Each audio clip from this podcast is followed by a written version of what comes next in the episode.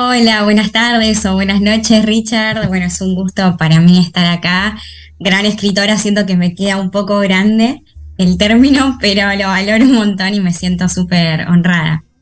Muchas gracias por la oportunidad.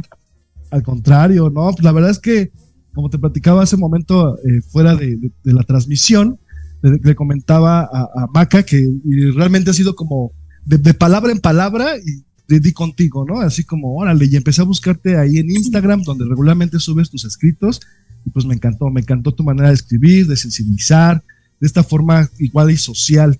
Oye, y bueno, yo siempre acostumbro tener una primera pregunta, la cual te quiero hacer. ¿Quién es Macarena Oromi? Para la gente que nos está escuchando y que nos hace favor de sintonizarnos el día de hoy. Uy, la pregunta más difícil de responder. Sí. Empezamos potente. Bueno, es difícil definirse, pero mm, puedo decirles que escribo poesía desde mis 15 años aproximadamente, me apasiona y también tengo otro lado que es el lado de la abogacía, del derecho. Eh, soy estudiante en la Universidad de Buenos Aires. Em, bueno, ya ahí en la mitad de la carrera. Y, bueno, me, apasiona todo lo que es reconectarnos con nuestro lado sensible. Soy una persona que se ilusiona mucho, que llora mucho, que se alegra mucho. Eh, y si me tuviera que definir, creo que vendría un poco por ese lado, por el lado de la intensidad, de la sensibilidad. Em, así que, bueno, un poco eso, una persona curiosa, entusiasta. Estuve eh, mucho tiempo mm, como activista en muchas ONGs. Sí. Las organizaciones con fines educativos, con fines sociales, ambientales. Eh, me importan mucho esas causas. Así que, bueno, intentando dar lo mejor de mí para aportar a mejorar un poco el mundo en el que vivimos, ¿no? Claro. Oye, ¿y cómo surge esta idea? Por ejemplo, ya nos dijiste que desde muy chica empiezas a escribir, empiezas a tener este contacto con la poesía como tal, o, con, la, con escritura, pero ¿cómo surge esta idea? ¿Cómo tú recuerdas como el momento en que llegaste a lo mejor a tu casa y sacaste un cuadernito o tu computadora, no lo sé, o en tu celular ¿Cómo, surge esta idea de escribir poesía? Bueno, eh, es muy loco porque a mí en realidad no me gustaba para nada la poesía. Creo que solemos tener una idea de que los poemas siempre son de amor o todo el tema de la estructura, ¿no? De que tiene que rimar, de que si un poema no tiene métrica, eh, entonces no es poesía. Y bueno, tenía un poco toda esa idea de, de la escuela, de lo que había leído muy poco, entonces no la asociaba con, una libertad de expresión y, con algo propio, la sentía muy ajena. Entonces eh, no me motivaba a escribir hasta que, bueno, en un ejercicio del colegio, me acuerdo que hace muy poco había fallecido mi tía, alguien a quien yo amaba mucho, y empecé a escribir un poco sobre eso, de cómo se, se había sentido como un puñal y creo que esa fue como una de las primeras ahí metáforas que, fui armando. Y, bueno, y al principio yo escribía cuentos, eh, más que nada ciencia ficción eh, y ese tipo de cuestiones. Y la poesía surgió a raíz de querer decir cosas que no encajaban en un cuento. Oh, perfecto. Oye, y por ejemplo, ya has dejado de lado como el ahorita que tomas esa parte muy importante, siento que como escritor a veces como que no, nos definimos, ¿no? Y yo esa parte me, me gustó porque yo también soy así. De repente empiezo a escribir cuento y ahorita estoy como en una fase poética. Y no sé, ¿tú lo has dejado de lado? ¿Ya no has escrito como tal eh, cuentos?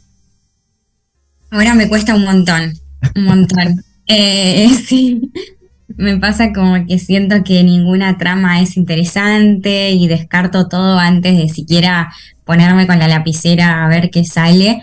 Eh, y eso es lo más difícil, ¿no? Permitirse esa libertad que fue lo que terminé encontrando en la poesía, eh, que era mucho más libre de, lo que yo imaginaba y quiero volver a eso, eh, a también escribir cuentos, a tener nuevos proyectos, desafiarme, salir de mi zona de confort. Claro. Y además, por ejemplo, creo yo que el, como tú bien lo dijiste ahorita, hay veces que el cuento no te basta. No sé si te pase, y otra lo comentaste también muy ciertamente, porque empiezas como que a redactar cuentos, pero de, alguna manera te falta la parte poética, ¿no? La parte, no sé, de sensibilizar. Y, realmente a lo mejor no hacia afuera, ¿no? Sino hacia, hacia la persona, hacia nosotros. No sé si te pase algo parecido, y que en el momento del cuento pues te queda como un poquito corto, ¿no? Que empiezas a decir, bueno, escribo, por ejemplo, yo en particular escribo suspenso y ficción, como, como tú bien lo, decías también, sí ficción, pero sí te falta la parte de cuento. Oye, y por ejemplo, toda esta parte de tu profesión, de la abogacía, eh, ¿cómo la combinas, por ejemplo, con, con, la poesía? ¿Hay una manera en que la, la puedes combinar? O sea, si la, si la juntas. Más o menos, eh, sería un sueño poder unir ambas pasiones, pero a veces cuesta compatibilizar por un tema de tiempos. Claro. Que bueno, eh, también trabajo en algo relacionado al derecho, entonces eh, entre el estudio, el trabajo, hay veces que uno llega con poca energía, pero yo creo que la inspiración se puede encontrar desde lo cotidiano. así que me, encantaría poder unir ambas cosas. Y, bueno, ambas me, encantan, pero el, desafío a veces es darle espacio y, mantener las dos en paralelo, ¿no? Pero, pero tu poesía siempre va, y lo digo porque te he estado siguiendo en, Instagram, en TikTok, que ahí subes tus, tus relatos o, tus poemas, como que hay una parte, me, encanta cómo manejas como la, la, parte primero como romántica, después te sales y luego empiezas a hablar como de salud mental, y dinos, ¿ese es tu objetivo? Como que darle a tu público, a tus lectores, como varias formas de ver la poesía. ¿Ese es como tu objetivo, digamos? Sí, podría considerarse que es uno de ellos. Eh, bajar un poco la poesía a la cotidianidad, que lo puedan sentir como algo propio, como en su momento lo sentí yo, como una herramienta, eh, como un medio, ¿no? Para conectarse con los demás, con uno mismo. Eh, y creo que sobre todo es volver al sentir. No, no, no me gusta encerrarme en una temática, pero sí creo que lo central es el sentir atrás de, cada poema y, ese es el objetivo, yo creo, que, sientan algo cuando lo leen. ¿Y, buscas alguna emoción en particular? No sé, así como que se sienta eh, confundido, que sienta romance, que sienta miedo, puede ser. O sea, cuando estás escribiendo, como que buscas algo eh, digamos, de transmisión de estas emociones, sentimientos hacia tu público como tal? No, al principio sí me pasó cuando en este momento que tenía 15 años que creía que todos los escritos tenían que ser inspiradores em, y, y, bueno, creía como que tenían que ser alegres y alentarte a tener esperanza, a seguir adelante. Y eso también me inhibía de quizás expresar otros sentimientos más profundos, pero también más oscuros. Entonces, estoy intentando no filtrar tanto y, aceptar todo, ¿no? discriminar ningún sentir, ¿no? Aceptar eh, eso que no quisiéramos sentir nunca, quizás que es la angustia, la soledad, la confusión, la frustración, esos sentimientos que no los queremos tener ahí, pero que igualmente están. Entonces, que estén en la poesía también y sí, esto que mencionabas de la salud mental me parece que es súper importante visibilizarlo. Eh, bueno, al menos en, mi generación es algo que sufrimos mucho, creo que cada vez viene peor. Eh, eh, bueno, una de cada tres personas tiene ansiedad, o sea, una de cada once personas tiene un ataque de pánico y son temas de los cuales muchas veces da pudor hablar porque están muy estigmatizados. y las redes creo que tienen que ayudar a apoyar en eso, ¿no? No generar más ansiedad de la que ya nos generan, ¿no? Oye, y ahorita que hablas de tu generación, se me hace como muy, muy atractivo esta parte. Hay veces que nosotros hablamos como de las generaciones y hay veces que decimos, no, no, no hay cambios, ¿no?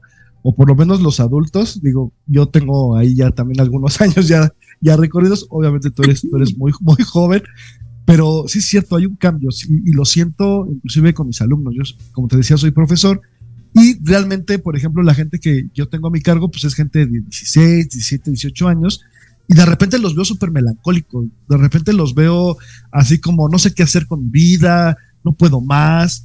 Y, y obviamente nuestra generación, digamos, hablando de mi generación de unos 40 para acá, empezamos como, como, como que, no, como que no, no te importaba, ¿no? A lo mejor la, misma sociedad te abrazaba y, te, y, bueno, abrazaba es una metáfora muy bonita. A lo mejor te decía, pues dale, ¿no? No importa y échale. ¿Por qué crees que haya este cambio de como de emociones o circunstancias? ¿Tú, tú, tú qué piensas al respecto? Se me hace muy interesante el pensar que sí hay un cambio de, de, de, pensamiento, hay un cambio de sentimientos, de emociones, pero ¿a qué lo aludes tú? Yo creo que definitivamente hay un cambio. Em, me parece que tiene que ver con esto de la instantaneidad, que todo el tiempo tenemos en Google lo que buscamos en una cuestión de segundos, incluso, o sea, si tarda más de un segundo ya es re lento para nosotros. Y, y, bueno, y todo el tema también de las redes muchas veces te lleva a compararte con otras personas que muestran únicamente sus éxitos, sus momentos de alegría, eh, y eso puede llevarnos a, también tener una visión distorsionada de nuestro cuerpo, de nuestra vida, de creer que a todos les va bien menos a nosotros. Eh, porque nadie comparte o son muy pocas las personas que comparten que, tuvieron un mal día, que se sienten frustrados, que tienen la autoestima baja. Por lo general, lo que se muestra es eh, cómo nos, queremos mostrar ante el mundo, es una decisión. Eh, y bueno, suele ser una manera mucho más favorable de lo que a veces nos sucede en la realidad y de todos los, problemas con los que tenemos que lidiar día a día. Entonces, eh, yo creo que tiene que ver con, esas dos cuestiones, como una poca tolerancia a la frustración, al aburrimiento, eh, en ciertos casos también una falta de autoconocimiento, porque ¿dónde se conoce uno? Cuando está aburrido, cuando no tiene qué hacer, ahí se pone a pensar eh, y a sentir de lleno su emoción. En cambio, ahora que tenemos el celular con tantas cosas al alcance de nuestras manos, es como que no, no se da ese tiempo Sí, claro.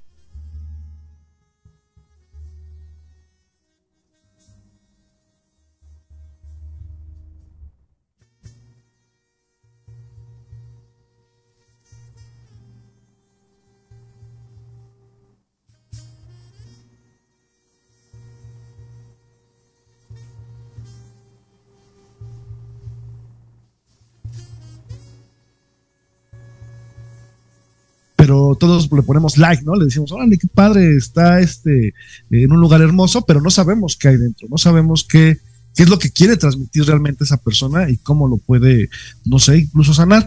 Oye, por ejemplo, ¿y has pensado o, tu objetivo también en tu poesía es como ver esta parte de sanidad, vamos a llamarle así, en, tu generación o en la gente que te lee? Perdón, no escuché lo último que dijiste. Por ejemplo, toda esta parte de tu poesía, ¿Crees o, le intentas buscar que haya como sanidad en tu público que te lee?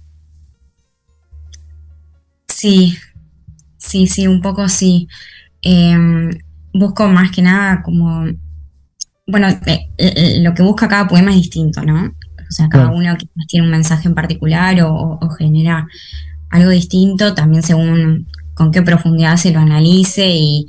Em, pero sí, yo creo que abrazar las emociones todas, eh, transitar nuestros propios procesos, reconectar con nuestra esencia, si es que existe una esencia, o al menos buscarla o crearla. Em, pero bueno, ese cable a tierra que, para mí fue la escritura y que lo es también la, lectura, me encantaría que mis poemas puedan generar eso en alguien. ¿Y, genera esa sanidad en ti? Eh, te lo digo porque a veces yo como escritor digo, la verdad es que no me, no me podría poner la palabra poeta porque no, no soy lo que escribo, yo escribo, por ejemplo, cuento y suspenso, ficción, pero sí me he dado cuenta que toda esta parte de la poesía te ayuda mucho a, liberar muchas emociones, sentimientos. ¿Pasa eso contigo también? Al escribir eh, los poemas. ¿Cómo, cómo, ¿Cómo es un día en el que Maca se sienta, por ejemplo, no sé, en su recámara o no sé, donde escribas a mejor en un estudio. ¿Cómo es este proceso en donde empiezas como a, ok, hoy voy a escribir? ¿Es así? ¿Cómo empieza esa escritura en ti? Para mí es súper terapéutico, por eso yo lo recomiendo a cualquier persona, eh, porque antes que todo siempre, el papel siempre va a estar ahí para escucharte eh, y es una forma también de que vos te escuches y conectes un poco con eso que te está pasando, si bien yo creo que uno no escribe únicamente desde lo que le pasa, ¿no? O sea, la semilla suele estar en la realidad, pero después de eso podemos hacer un bosque con la imaginación, con la creatividad, con la observación. Y la verdad que no tengo muy descifrado mi proceso de escritura. Eh, si tuviera como una receta, la replicaría todos los días, pero no la tengo. Em, no la tengo. Eh, me gusta, por ejemplo, salir a correr y hay veces que salgo a correr, me viene un pensamiento a la cabeza y tengo que frenarme para escribirlo o lo repito hasta que llegue para poder anotarlo. Eh, o hay veces que me estoy duchando y quiero escribir algo. O hay veces que sí, me siento a escribir eh, y hago como el ejercicio. Pero bueno, es sabiendo que puede salir cualquier cosa. O sea, no siempre te va a gustar lo que escribas. Y eso también hay que aceptarlo, ¿no? Claro, claro, no, es bien importante, ¿no? Porque, como bien dices tú, a veces vas en el bus o vas, no sé, en el carro, manejando incluso, ¿no? Oye, por ejemplo, ¿lo escribes o lo grabas en tu celular o cómo, le haces? Digamos que tienes una idea y ¿qué pasa? Eh, como tú dices, te detuviste, ya no, ya no estás corriendo, pero ¿qué, ¿qué sigue? ¿Lo grabas, lo escribes en tu celular, se lo mandas a alguien? ¿Qué pasa ahí? Para mí el medio es lo de menos. O sea, mientras una vez estaba en la playa me inspiré y lo escribí en la arena. No tenía nada para anotarlo y lo escribí en la arena y después le pedí un celular prestado a alguien y, le saqué una foto y creo que la perdí. Experiencia. ok.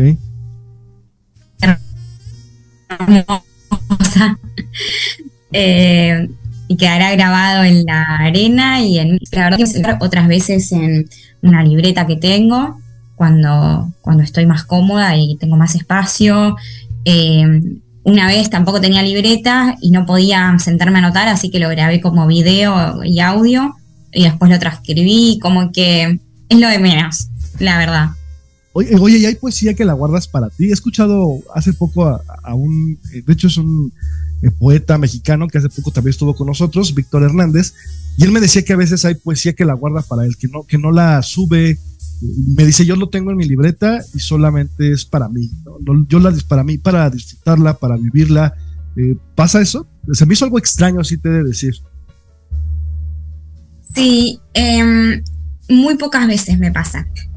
Sobre todo es como que siempre hay un miedo a que te juzguen por eso que escribiste o a que lo relacionen con tu vida y que intenten adivinar qué te pasa o se preocupen eh, o tener miedo de que alguien se lo tome mal, pero por la mera intención de quedármelo yo, no me sucede. Sí quizás decir, bueno, este no es el momento de compartir este texto o lo quiero compartir en otro contexto o en el marco de un libro y prefiero que sea inédito por el momento. Eh, pero, pero decir no lo quiero compartir nunca, la verdad que no, no me ha pasado.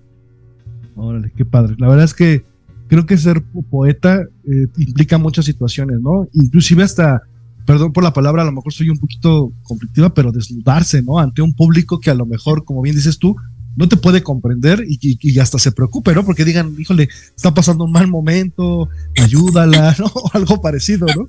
Se, me imagina así como como decir, este, creo que está en su recámara, a ver, a ver si está bien o algo parecido, ¿no?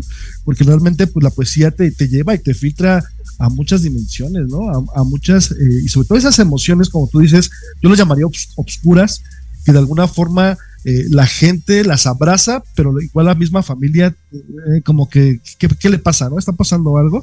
Oye, y hablando de la familia, ¿qué te dice tu familia? ¿Que eres escritora? no, por suerte me reapoyan. Eh, Así que bueno, súper eh, valoro su, apoyo ahí. Mi hermano me ha escuchado leerle los poemas un montón de veces. Ay, pero ¿cómo te gusta más? ¿Así o así? Eh, desde, desde que empecé, desde que tenía 15 o antes incluso. Mi mamá también, bueno, mi papá, la verdad que súper agradecida desde ese lado. Y mm, sí me pasa que, que si subís algo medio bajón, sabes que lo van a leer, a veces avisás como, bueno, tranqui que estoy bien, es solo un poema. No, sí, la verdad es que eh, tiende a muchas situaciones, ¿no? A mí no me han dicho nada todavía, pero la verdad es que sí tienes como a, preocupar a veces, ¿no? Esta parte de, ¿qué está diciendo? O, por qué lo dice, ¿no? Más bien, yo creo que esa palabra sería buena, ¿no? ¿Por qué lo dice o por qué lo está transmitiendo? Porque finalmente es algo que traes, vaga la expresión dentro, y pues obviamente llega un momento en que lo saca uno con, la escritura, ¿correcto? Sí, sí, sí. Eh, ya te digo, no, quiere decir necesariamente que te haya pasado. Pero sí yo creo que está esa semilla en la realidad y a través de la empatía también podemos conectar con cosas que le pasan a otras personas. Quizás, no sé, tengo una charla con una amiga y me cuenta algo que le pasó y eso me inspira a escribir sobre eso.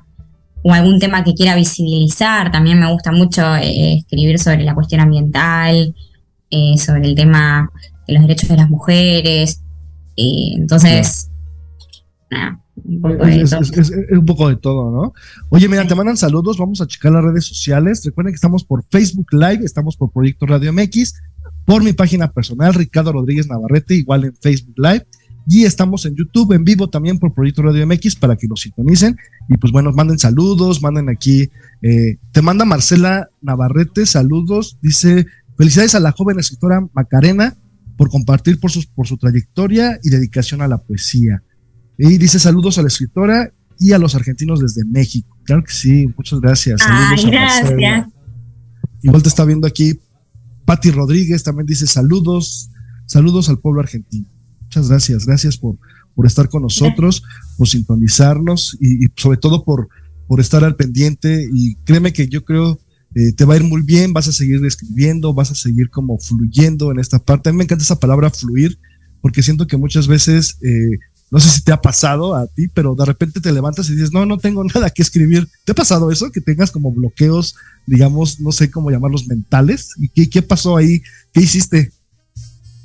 Sí, es difícil. Em, bueno, a veces voy a actividades de escritura. Por ejemplo, el viernes pasado fui a una actividad que se llamaba Happy Hour, que justamente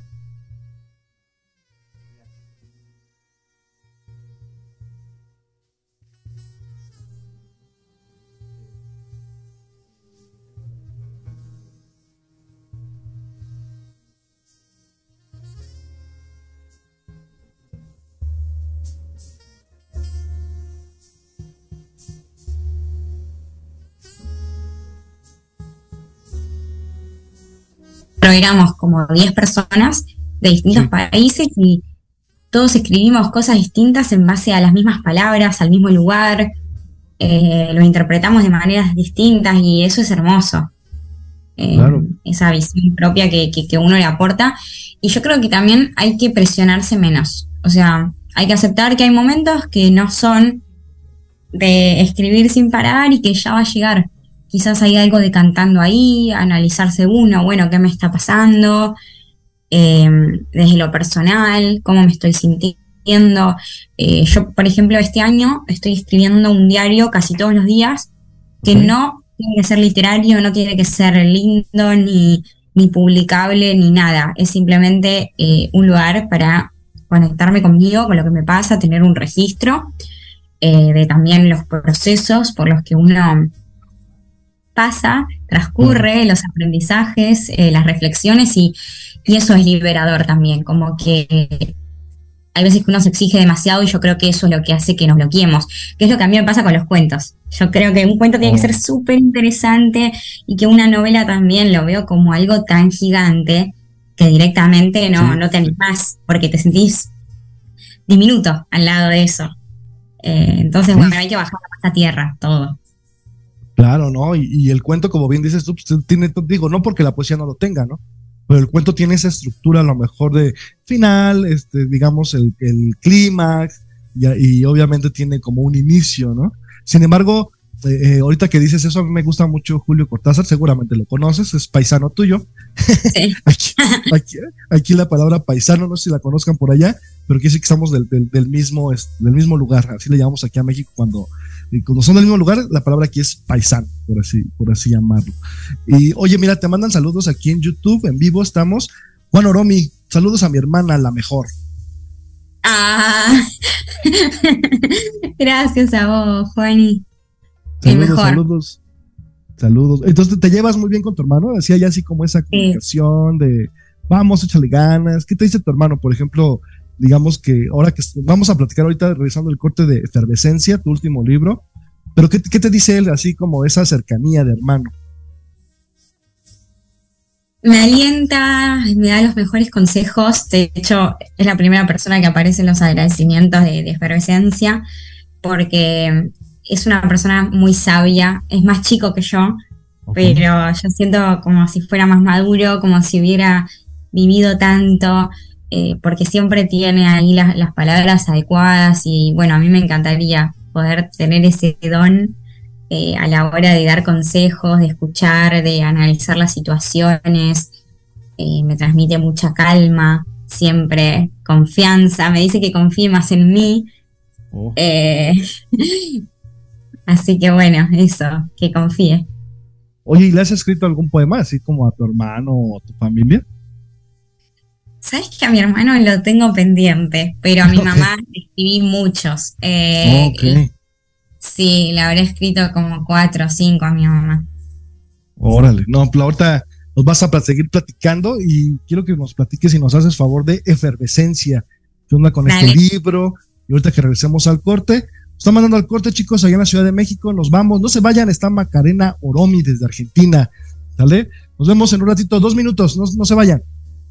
Nos vemos.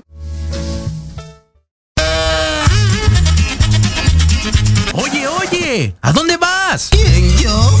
Vamos a un corte rapidísimo y regresamos. Se va a poner interesante. Quédate en casa y escucha la programación de Proyecto Radio MX con sentido social. ¡Uh, la, la chulada! ¿Te gustaría aprender a utilizar tu magia interior en la vida diaria conocer tu fuerza interior? Utilizaremos conocimientos ancestrales, empleando las técnicas actuales. Hablaremos de sexo, belleza y todo lo que te fascina. En La Intimidad de Voces de Luna. Todos los lunes a las 9 de la noche por Proyecto Radio MX con sentido social. Escúchanos todos los martes. En punto de las 13 horas. Enlazados, Lifestyle, segunda, temporada. Conducido por Carla Rivera, Henry Ram y, y Skipper. En Proyecto Radio MX con sentido social. Los esperamos. Héroes Anónimos con Diana Marta Calleja y Guillermo Salceda. Todos los miércoles 7 de la noche. Cómo reconocer a las personas que hacen posible que las cosas sucedan. Miércoles 7 de la noche. Por Proyecto Radio MX con sentido social.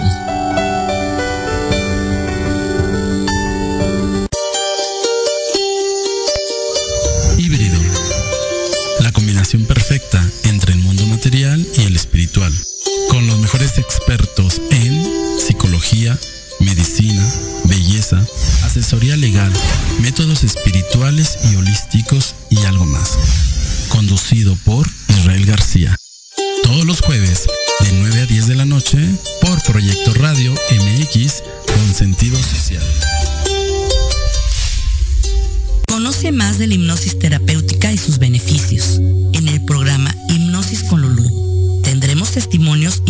sorpresas más.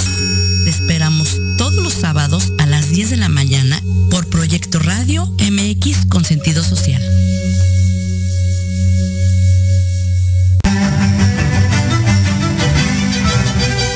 Te invito a escuchar todos los martes de 11 a 12 del día tu programa Historia en General, donde hablaremos de temas históricos novedosos y de gran interés de México y del mundo. Solo por Proyecto Radio MX con sentido social.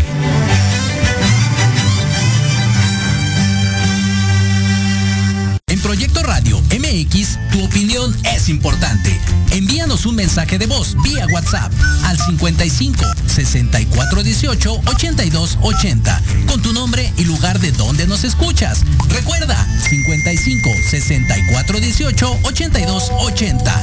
Ahora te toca hablar a ti.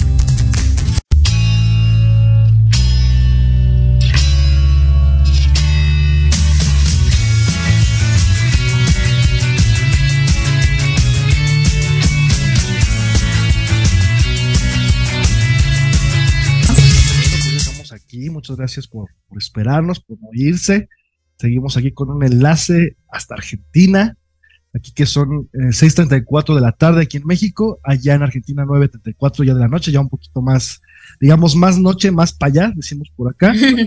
Recordándoles que estamos en vivo por web, proyectoradiomx.com, por Facebook Live, Proyecto Radio MX también, y mi página personal Ricardo Rodríguez Navarrete, por YouTube igualmente en vivo y por Twitch, que es el nuevo canal que tenemos aquí en Proyecto Radio MX. Y recordarles que estamos también en podcast, nos pueden escuchar. Esto ya eh, a partir de, digamos, acabando el programa, puedes escuchar en podcast. Estamos en iBox, iTunes, Spotify, Google Podcast, Anchor y Amazon Music para que escuches de nuevo y revivas esta, esta entrevista. Muchas gracias a la gente que nos acompaña día con día, miércoles con miércoles, tanto en Proyecto Radio MX, así como a un servidor. Maca, platícanos qué onda con efervescencia. Fíjate que me, me gustó el nombre, me encantó. Cuando lo vi la portada, me, me, me, imaginé muchas, muchas cosas. Dije, ¿por qué le habrá puesto efervescencia? Como que esa fue como mi primer como contacto con el libro. Me gustó mucho la portada, pero ¿por qué efervescencia? Platícanos de, de, tu, de tu, libro. Hola, bueno, lo tengo acá, justo. Oh, wow. Eh, sí, así que para quienes no lo vieron, este es efervescencia mi bebé, como, como podría decirse. Sí, eh, bueno, me alegra que te haya gustado la portada, la, la dibujé yo, así oh. que es como súper personal. Eh, y el tema del título, ¿qué tema? Bueno, eh, empezó a raíz de ver un vaso y ver oh. cómo cuando vos servís una gaseosa, y querés brindar, después de brindar te encontrás con que la mitad del vaso está vacío, o sea, con que era pura espuma, como okay. se dice. Y, y, bueno, me, me, sorprendió esa efervescencia, yo como que me preguntaba, ¿dónde se va eso que se va? Eh, y eso como que parecería que nunca estuvo, pero sí nos ilusionó, y sí nos hizo ver como que estaba ahí, no sé si se entiende.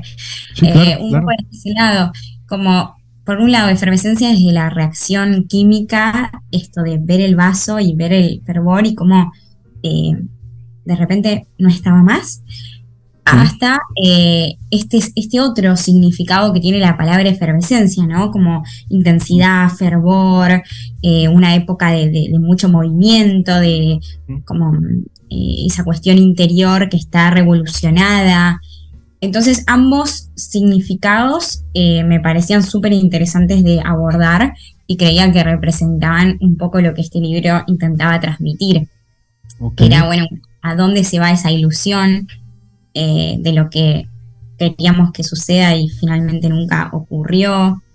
Wow. Uh -huh. Bueno, un poco eso. Y, y esta parte la, la, tomas como una parte, no sé, el libro es poesía hacia qué público, eh, va, va, dirigido como a romántico. Platícame un poquito de, del contenido sobre los poemas que vamos a encontrar ahí. Eh, bueno, la verdad que son de distintos temas. Eh, diría que el tema principal es la finitud. Okay. La, la, lucha contra los finales que, que, no queremos aceptar, pero que igualmente oh. están ahí. Y los finales también de esas cosas que nunca terminaron de empezar. Wow. Eh, como, como, esto, la, la, la, ilusión es algo que no es tangible y que uh -huh. sin embargo vive. Y yo me preguntaba, bueno, ¿dónde vive y dónde muere? ¿A dónde va cuando muere? Claro.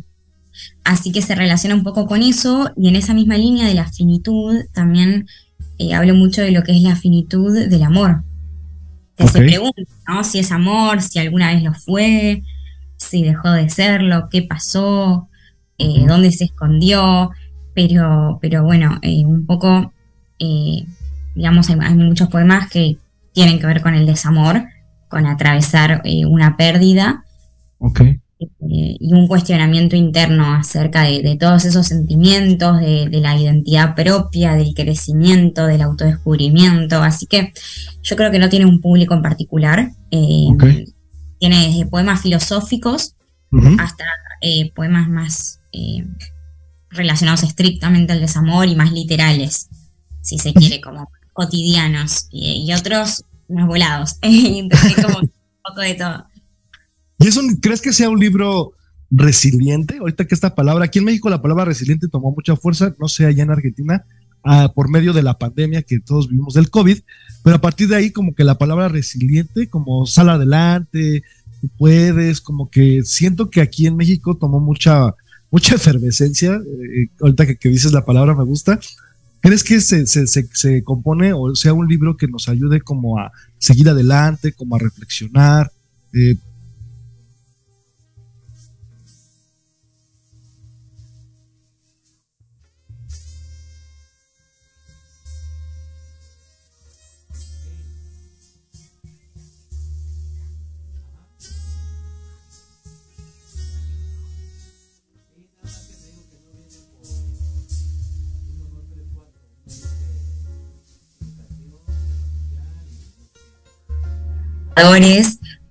eh, que, buscan conectar con el lado más sincero de, ese sentimiento, pero no, eh, no buscan combatirlo todo el tiempo. Buscan abrazarlo y decir, ok, vivamos esto eh, con la intensidad que conlleva y también darle un lugar justamente a esto que, te decía, eso que, se va y que quizás no es tangible.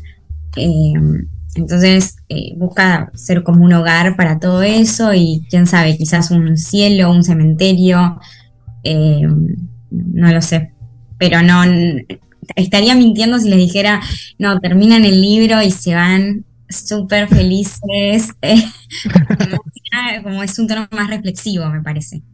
Hay, una autora mexicana muy joven, igualmente como, tú, se llama Girlander Erfalas, y, y hace poco escuché una entrevista y ella decía, mi libro no te va a ayudar, pero te voy a acompañar. Me encantó eso. No sé si lo me, me, gustó así como, ok, porque eh, mucha gente le preguntaba también eso, eh, oye, ayuda. Ella habla, mucho, por ejemplo, de, este uh, ultrajo a las mujeres, violación a los indígenas, aquí en México eh, son muy golpeados por ciertos sectores.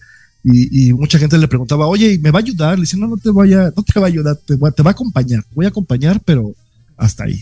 Y, creo que va muy a, acorde a lo que nos dices. Oye, ¿nos lees algo, querida Maca? Dale, re, eh, bueno, difícil decidir. Eh, ¿Querés empezar más por uno de desamor o uno más mm. filosófico? Desamor, ¿qué crees que yo soy como romántico? Aquí en México somos así como, vamos a darle a lo romántico. Desamor, entonces, eh, ahí Estoy en eso, lo tengo acá. Claro, claro, claro, adelante. En lo que buscas, eh, recuerden que estamos en vivo también por Facebook Live y estamos por Proyecto Radio MX y por mi página personal. Recuerden, Ricardo Rodríguez Navarrete.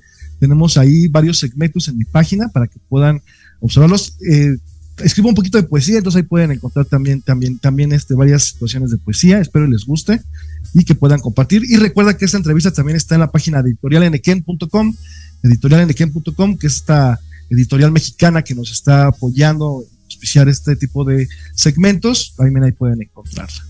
¿Vale? Estuve leyendo algo de lo que publicaste, así que bueno, muy interesante. Ah, eh, bueno, empiezo con este, que se llama Nudos. Nudos, ok, venga. Intento encontrar el nudo en el ovillo de nuestro hilo. Intento aceptar las tijeras para que duelan un poco menos. Intento desenredar tu sentir, intento no enmarañarme yo. Intento tejer un suéter sola. Intento borrar lo que bordaste en mí para que tu marca deje de atravesarme. Intento olvidar que, en realidad, quiero que tu encaje siga cosiendo. Quiero que me saques el suéter y que me abriguen tus brazos. Quiero que tu sentir no sea una madeja sino un hilo rojo atado a mi meñique. Quiero que las tijeras no nos elijan nunca, ni viceversa. Quiero que cuando haya un nudo, nos desnudemos. ¡Ay, eso está, como decimos aquí en México, está, está pesado, está fuerte! Me encantó, está padrísimo. Ese, ese lo tienes, por ejemplo, los que subes a veces o los que están en tu libro los subes a, a TikTok. ¿Hay, a veces esa transmisión o nada que ver? Sí, de algunos sí. Eh, intento como que no sea un porcentaje importante de todo el libro para que tenga un sentido también, eh, eh, que esa lectura sea como más íntima, más inédita, pero sí hay partes que, que subo. Wow, no, está padrísimo. La verdad es que me, encantó y seguramente toda la gente que nos está viendo. Un filosófico, Maca, para entrar como un poquito más en calor. dale, dale. Eh, este está titulado Fluir de existencia. Justo que te gustó la palabra fluir, te iba a contar. Tengo uno. Muchas gracias, gracias por la, ahora sí que por, por tomarme en cuenta. La existencia quiere o cree saber dónde desemboca, pero se olvida de fluir. Llueve cuando recuerda que es tan solo una gota en el mar, o en el vaso medio vacío de su mirada, con sed insaciable. Convierte las pestañas en represas, vive navegando los rápidos. La ausencia de calma en el agua espejo le imposibilita ser el narciso que persigue. Deja que las condiciones externas definan su caudal y ese es el mayor estancamiento. Le asusta demasiado ser los salmones que nadan en contra de la corriente y que trepan cascadas para volver a nacer. La existencia se pregunta lo que Heráclito no. ¿Cómo preservar la esencia en un río que siempre cambia? No, bravo, hombre. Ese está, también como decimos, aquí decimos en mucho México, tráete el tequila porque ya va a empezar la fiesta, ¿no? Acudiendo a la parte de, así como, como de dolor, de sentimiento, de sensaciones. Oye, y por ejemplo, uno de, eh, a mí me gusta mucho como esta parte filosófica, empuñado más hacia como la muerte, digamos, como un ser que, se fue. ¿Tienes algo así, más o menos? Sí, em, bueno, tengo uno muy, muy cortito, es un micro poema. Ok, ok. Que dice, a ver, lo, voy a buscar para no, no mentir, pero lo tengo por acá, creo. Claro, claro. Mientras invitamos a la gente que nos está viendo en Facebook Live y en YouTube para que también nos comenten si les gustó. Yo sé que sí, la verdad es que están todos tus poemas, yo me los, me los he echado en Instagram. Eh, eres la culpable de, mis madrugadas porque estoy, ah, ese está bueno, y otra vez vuelvo al otro, oh, otro está mejor, y, así. Entonces, este, Ay, qué hago lo que me estás diciendo, que significa que llega alguien. No, sí, claro, ¿no? Y te digo que yo, yo llegué, le platicaba a Maca, a la gente que nos está observando, por una amiga escritora también, y eh, ella me dijo, la tienes que leer. Y fíjate, esta chica que te comento, Jazmín, eh, realmente ya escribe terror. Entonces se me hizo como raro. Así yo, yo esperaba que era como poesía gótica, una onda así como medio, medio heavy, más o menos, medio pesada, pero la verdad es que, eh, digo, no es así como el sistema, ¿no? Y me falta preguntarle, pero la verdad es que cuando me dijo, escúchala, vas a ver, y ella pues, es de México, es de aquí, de, es mi paisana, y cuando me dijo, escúchala, la verdad es que sí, y la verdad, y, me transmites mucho. ¿Qué crees que una poesía, cuando transmite, siento que fluye, como, como ahorita decías la palabra, y cuando te transmite algo, yo creo que estás del otro lado, ¿no? Y tú lo transmites perfectamente bien, porque a veces son palabras, ¿no? Huecas, vacías, o, que de alguna manera se vuelve marketing. Hace poco estuvo con nosotros aquí una, una gran, gran escritora también de Querétaro. Aquí Querétaro es un, es un municipio eh, y un estado de la República, vamos a llamarlo así.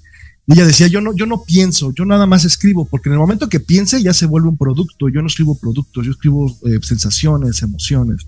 Y eso siento mucho con, tu, poesía, que realmente transmites y pues obviamente es como, como ese, a mí me encanta pensar que la poesía es como un golpe en la pared, ¿no? Donde Te, deja así como pensando muchas, muchas, muchas situaciones. Eh, bueno, muchas gracias. coincido con la autora que citaste me parece súper atinado. Em, si bien hay veces que no, podemos concebir las cosas de otra forma que no sea racional, porque nuestro mundo es muy racional, la poesía nos, lleva a volver a, eso más profundo que es el sentir, a lo más genuino. Y, bueno, me parece central eso. Me parece que es lo que nos distingue como seres humanos, ¿no? El sentir, porque para hacer las cosas bien y perfectas, ya van a estar los robots, la inteligencia artificial y etcétera.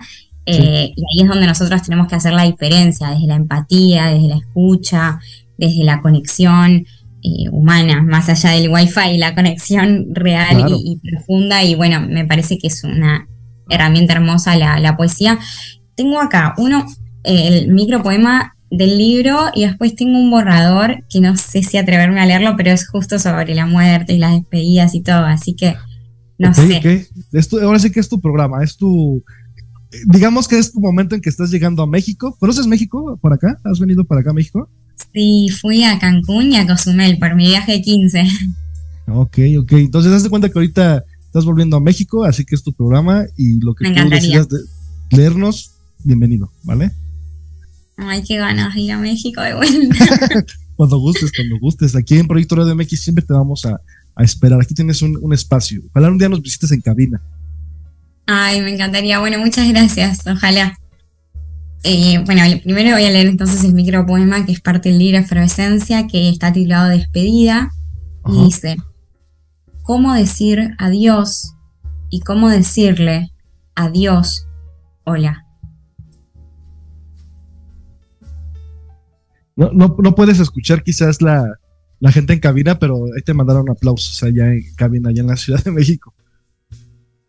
Ay, bueno, muchas gracias. Y el borrador, que bueno, no sé. Eh, a ver.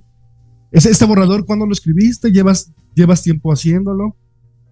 Eh, ahí no le puse la fecha, pero será de hace dos meses más o menos. Ok, ok. Eh, y pero justo es sobre la muerte, así que bueno, lo, leo, pero sepan que no, no, no, pasó por mi proceso de corrección, o sea, simplemente. Eh, Oye, ¿y tú, y tú, ahorita que dices eso de corrección, ¿tú, ¿tú corriges tus textos o los mandas a corregir con un corrector de estilo o tú solita corriges tus propios textos?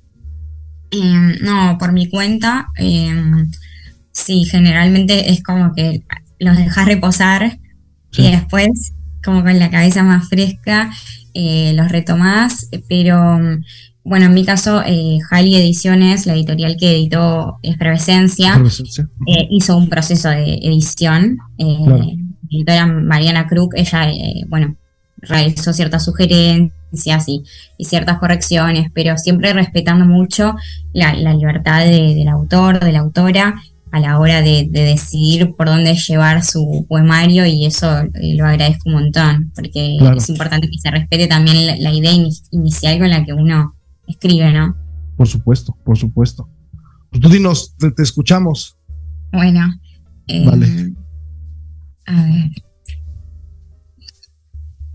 Cuando la perdí me dijeron que sea fuerte, pero yo solo quería que alguien me diga que estaba bien romperme romperme así como el futuro había estallado para ella, así como la fe se desmembraba entre deuda por los rezos sin resultado y consuelo por el después tan incierto. Así como deseaba despedazar la finitud que se presentaba ante mis ojos para no tener que verla nunca más a la cara. Quería que alguien me diga que estaba bien romperme porque era lo único que me salía a hacer, porque cuando ella partió algo se partió en mí y porque no supe cómo recomponerlo.